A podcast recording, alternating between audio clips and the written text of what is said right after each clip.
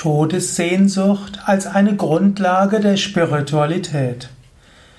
Todessehnsucht, die Sehnsucht, aus diesem Leben zu scheiden, kann eine Grundlage für Spiritualität sein. Todessehnsucht kann heißen, dass man abgeschlossen hat mit dem Leben. Man merkt irgendwo, das Leben, wie man es bisher gelebt hat, war vielleicht ganz schön und gut, aber man will es nicht weiter so leben so entsteht die Sehnsucht, dieses Leben abzuschließen.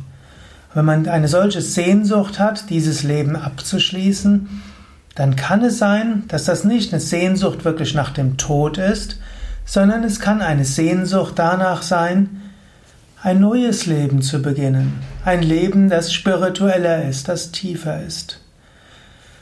Es gibt, man könnte sagen, mehrere Grundlagen der Spiritualität. Die eine Grundlage ist die Angst vor dem Tod.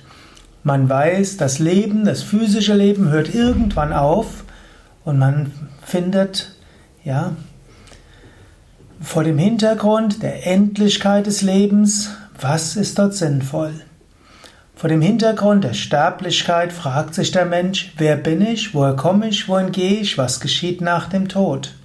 Und was ist der Sinn des Lebens? Warum gibt es Leid? Wenn du diese Fragen stellst, bist du schon auf dem spirituellen Weg.